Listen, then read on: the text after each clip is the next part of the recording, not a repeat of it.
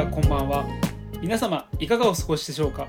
コーマラジオパーソナリティの中村光ですそして小馬薬局代表の内田俊治です。このラジオは現役の薬剤師で自分の薬局を運営しているコーマ薬局代表の内田俊治ことうっちゃんとはい。普段全く病院に行かず健康には特に気をつかないまま30代半ばを迎えようとしている私中村光がお届けするお薬健康情報ラジオになりますまあちょっとだいぶ久々のそうですね。録ということで はい。あの糖尿病編がねだいぶ長編だったのでちょっと間が空いたんですけれども。とすいません。なんかちょっと長くなりまして。いやいやあの 熱い思いが伝わってきて非常に良かったと思ってますよ私は。あれでもね、多少カットしてるんですけどね。あれでもねまあいやいやいやちょっとまたそんなカットした部分はぜひどこかでまた飾ってもらいたいなと思うんですけれど さて、まあ、ちょっと今回はまた糖尿病とは違う話ということであの今回はまた一つのテーマに絞ってお話をしてもらいたいと思います。はい。え本日のテーマはこちら。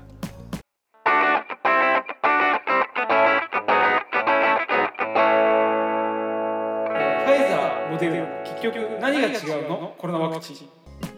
ということで今回は、まあ、あのファイザーとかモデルナ、まあ、コロナワクチンの違いについてっていう話になるのかな。そうですね。うん。うん。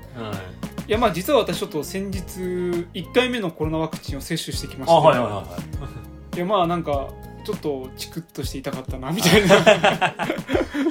え、次の日とかどうだ腕上がったりとか大丈夫だった？いやあのね思ったよりもね、うん。なんかでもニュースとかですごい出てるじゃん、ん。なんか熱が出たとか腕が上がらないとか、うん。僕は大丈夫だった。あまああ。打ったねところがちょっと痛かったっていうのはあったんだけれども、うん。ただなんかまあニュースとか見ると2回目とかの方がなんか強いみたいな。そうそうそう。あの、まあ、2回目でやっぱりしっかり免疫を作られるからこそ、これうんあのコロナワクチンのところを話したのちょっと被っちゃうんだけども、2回打つことでより免疫とかをしっかり、まあ、抗体とかを作ることでうん。反応が出やすいっていうのがあって、まあ、実際僕もね医療従事者枠でにもう2回終わってるんですけども、うん。まあ1回目打った時はえもう確かにね腕痛かったんだけど、うん。え腕痛いけど上がるしえ大したことなくね？っていう思ってたんですよ。いやもうちょっとあのー正直ちょっと調子乗ってるよ。ん。1回目余裕だともう2回目これいけんじゃねえぐらいに思ってるけど。あもう2回目打った後次の日あすいませんでした やっぱ2回目の方が覚悟してる方がいいのかな。そうだねまあかといってそれでなんかテレビとかで言われるすごいひどいってとこまではなかったけど、うん。僕はまだ軽めの方だったと思うけど、うんやっぱりあの熱もやっぱり、まあ普段6度いかないいくかいかないかぐらいの平熱なんですけど、うん。僕。それがやっぱり7度ぐらいまで上がって、うん。で腕もやっぱり痛いは痛いのは1回目と同じぐらいだったけども、うん。でもやっぱり腕上げようとすると痛いな、うんうん。であと、まあ、熱も出てきたりとするからなんか仕事中もだるっていう感じがやっぱり2回目打つ時はちょっと仕事とかもそれに合わせてスケジュールしといた方がいいのかもしれない。そうだね。やっぱ体を動かす方とかは特に、うん。あの一応そのピークが打ってから30時間って言われてるんだよね。あじゃあ1日ちょっとぐらいだな。うん。だから打つ時間にもよるけど例えば午後に打ったら次の日ほぼ一日中ぐらいまでは。そっか。うん。やっぱりそれぐらいちょっとやっぱり痛みとか覚悟しといてもらった方がいいかなっていう、ちょっと震えて寝てます。まあでも一応打ってもらった方がと僕は思ってはいるので、うん。個人的には まあいろいろありますよね。まあ実際、まあ、打つ打たないは、まあ、それぞれの自由ですしやっぱり患者様とかでもうわー打ち、まあ、打てないって人もいるんだけどアレルギー体質でね。ああそういうのもあるんだ。いやいやいや病院の先生から一応あなたはやめといてって言われてる方もいる。大変だね。うん確かになんかその方はなんか薬とか飲み薬とかでもうん。なんか種類が変わるとなんかすぐ体が痒くなったりとかしちゃうような体質の人だし、うん。その人で注射打つのはちょっと辛いねとかね、そんな感じもあったかあるまあもちろんあと単純にまあ副反応とかもいろいろあるけどもまあワクチンんに対してそこまでの信頼がないから打たないよっていう人もいらっしゃるし、なんかねいろいろなんだね、うん。打つ人打たない人っていうね。うん。まあそこに関してはやっぱり最終的には個人の判断になってくるから、まあそこはいいんじゃないっていう。思ってはいる。うん。打たない人はどうするんだろうな。でもね。うん。まあやっぱりそういう、まあ、う打たない人とか打てない人はそのいやその分ねやっぱり少しでも感染しないようにいろいろ対策とかは取っていただきたいなっていうのは、うん。まあ、もちろん打った人もしなきゃいけないんですけどね。うんうん実際今もうまあまあこれ収録時期でちょっとバレるかもしれないですけども、うん。あのマスク外してた海外が今また爆発してますから、ね、まあよく見るね確かにね。まあだからそういうのもあるから油断はしないように打ったとしても油断はしちゃいけないですよっていうのは、うん。まあ変わらず気をつけていきましょうっていうところで。うんまあでも実際あまあちょっと今回の本題の方に入っていきますけども、うん。あのやっぱコロナワクチン、まあ、こういうふうに接種進んでますよっていう、でまあ、で今テレビとかでもありますけど今後3回目を打たなきゃいけないんじゃないかとか、うんうん。まあ、いもう今もやっぱりテレビで話題になってますコロナワクチうン、んうん。で実際あの患者様からもすごいよく質問を受けましてうん。で、まあ、それが今回のタイトルにもなってくるんですけども結局コロナワクチンうん。会社によって何が違うの、うんうん。結局同じもの作ってるんじゃないの？うんうん。これ本当ちょっといろんな方から質問を受けてますね、うん。だそ今回はその改めてねコロナワクチンの、まあ、会社によっての違いとかうん。そこについて重点的に話をしてみたいなと思います。いや実際ね、うん。なんかあのファイザーとかモデルナとか、まあ、あと他にもアストラゼネカうん。とかあるけどね本当何が違うんだろうって感じだね。そうだね。やっぱり言われまあやっぱり会社によって、まあ、そんなに確かに僕もねな多分本当に医療系の知識とかなかったら思ってたよ。わみんなコロナワクチン作ってるんだからうん。同じもの作ってるんじゃないのとかね。うん。思うしななんで会社によってこんな例えばあの例えばどモデルナの方が副反応が多いとかうん。あのファイザーの方がいいんじゃないかとか言われてるのはなんでこんな差が出るのかなっていうのは確かに分かりにくい。うんうん。これは「小馬ラジオ。うん」で、まあ、第1回から第5回まであのコロナウイルスについて話をさせていただいたんですけども、うんうん。まあ、結局その時でも、まあ、特に第5回のところでコロナワクチンについて話してますけども、うん。ファイザー社のなどのワクチン中心に話してたんだよねってうんいうの。はうんうん。だから確かにアストラゼネカとかそこら辺の比較が確かに僕の話してなかった。うんうん。だから確かにそこはあの法則をしなきゃいけないな、うん。まあいココーマラジオの中で話した内容うん。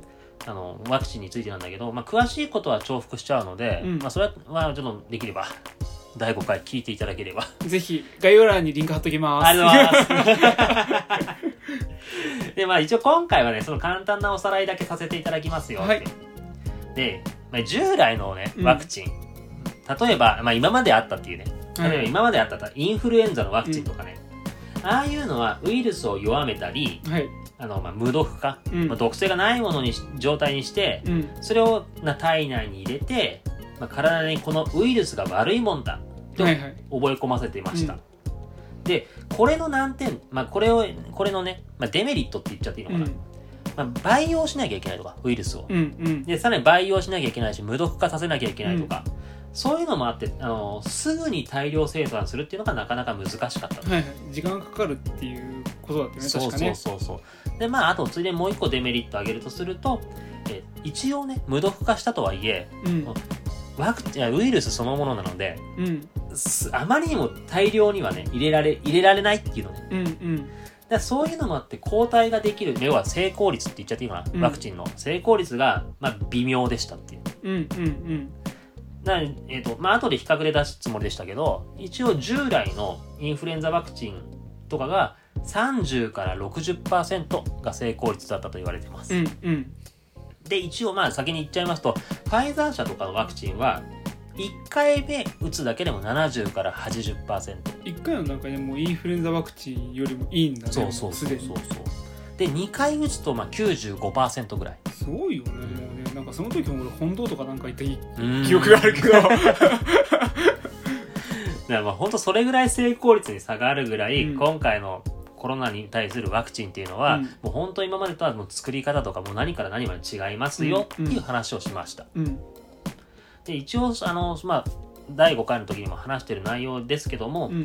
えーファイザー社のワクチンは、えーメッセンジャー RNA ワクチン。メッセンジャー RNA ワクチン。はい。うんなんかあのー、5回目の時に話したけど、なんか体の中にその設計図みたいなあ、のそうそうが出てそうそうそうそうるみたいなイメージだったよねワウイルスの。そう。だからあのー体の中になんかめっちゃ手配書貼ってるみたいな 話を俺はなんかすごい生きってうまい例えみたいな感じでしたイメージがあるんだけど その時の話も大丈夫合ってたかな合ってる合ってる合ってる合ってる合ってる合ってるそういうことです体の中に設計図みたいなの入れるんだよねのそうそうそう手配書みたいなのね大量に。まあだその手配書って言っちゃっていいかな。その手配書になる物質がメッセンジャー RNA で、うん。体にそれを教え込ませますよっていう。こいつ入ってきたらもうダメだぞっていうそうそうそう。ただ設計図だからあくまでウイルスとは違うものだから、うん。体に大量にそれを入れることができるみたいな。そうそうそうそう。めもうワウイルス自体じゃないので大量に入れてもそんなに問題はないっていう、うんだからこそ大量に入れることができる、うん。で大量に入れら入れることができるので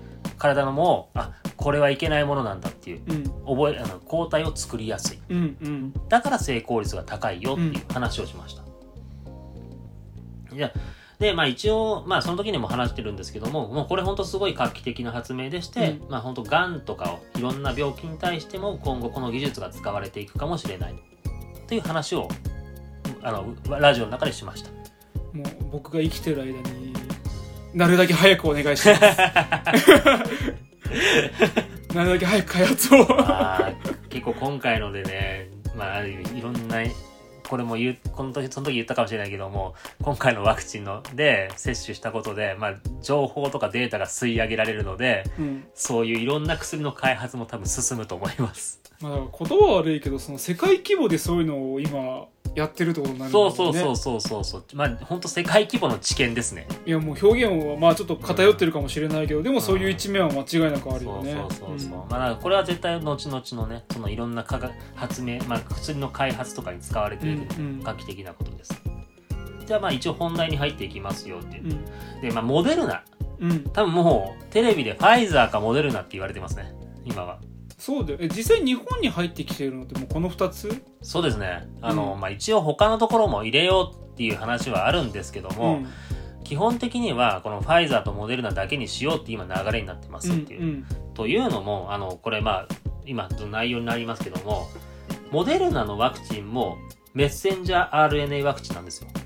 ああじゃあもう同じものなのそう。もかうなワクチンの種類が同じって言っちゃってもいいと思う。うんうんでファイザーともうほぼ同じのものなんだからもしファイザーがダメだった時に代替品うん。うんとしてだったらモデルナがいいっていう。うんまあ、うんどどっちにしろね同じようなものだからじゃあこの2社でうん。なるべくいろんなも種類のものをごちゃ混ぜに入れるよりは似てるものを入れた方がいいよっていう。ああ統一性を持たせるためにっていうことなんだ。そうそうそう。だから実際のところやっぱ成功率とかしも当然似てきてますし2回打った際の成功率うん。がファイザーさっき95%ってういうん。話をししましたけどモデルナは94.1%って言われてます。まあほぼほぼ。ほぼほぼ一緒ですね。まあ、ちょっとだけファイザーの方が高いんだね一応ね、うんこれ知見、あこれこっからもうちょっと保存方法とかの話にもなるんですけども、うん。まあ、知見のデータの差だと思うんで、うん。そこまでの大きな差はないって本当に言い切っちゃっていいと思うんだよねこれは、うんうんうん。うん。で一応保存方法の違いあのこれテレビでも確かにい言われてたんだよね。あのファイザーはマイナス90からマイナス60度で保管しなきゃいけないとか、うんでモデルナはマイナス20度の保管でいいとか、うんうん。えだからこれ何が違うんだっていうなんか患者さんから質問を受けたことがあるんですよ。いやなななんでこんな違うの？実際同じもののはずなのにっていう感じだけど。そうねこれなんだけど一応ね一応説明としてはモデルナの方がなんかそのメッセンジャー RNA っていう物質がちょっと大きいとか、あとメッセンジャーあそのあの包んでる膜その物質を包んでる膜がちょっと違うからじゃないかとは言われてるんだけども、うん。結構あのいろんな医師とか研究者のなんか方の話を見見てたら結局多分これ治験の時の状況が違っただけ。うーん。あのあくまでファイザーはこの保管方法のもので治験をしました。うん。モデルナはこのマイナス20度の状態のもので治験をしましたっていうだけで治験の時の状況が違うだけじゃないっていう。うんうんでついでに言うとあのこれもテレビでもよく言われてるんだけどファイザーは3週間間隔で打たなきゃいけない。うん。うんでモデルナは4週間間隔で打たなきゃあうう打つべきだっていう、っうんて言われてるんですけどもこれも結局治験そういうテスそういう条件条下で。でテストをしてまあ、治験をしてたからっていうことなんだ。そういうこと。なのでこの実際のところここの差はほとんどないって言い切っちゃっていいんじゃないかって言われてるなるほどね。どっちかというと会社の基準側の問題だったんだ。あそうそうそう。今うん。本当に、だ実際ファイザー製のワクチンの保存方法を例えばマイナス90からマイナス60じゃなくてマイナス20とか、うん。まあ、そこまで急激にいかなくてもマイナス450とかももう少し条件を緩やかにしてもいいっていう話も出てはいるんですよ。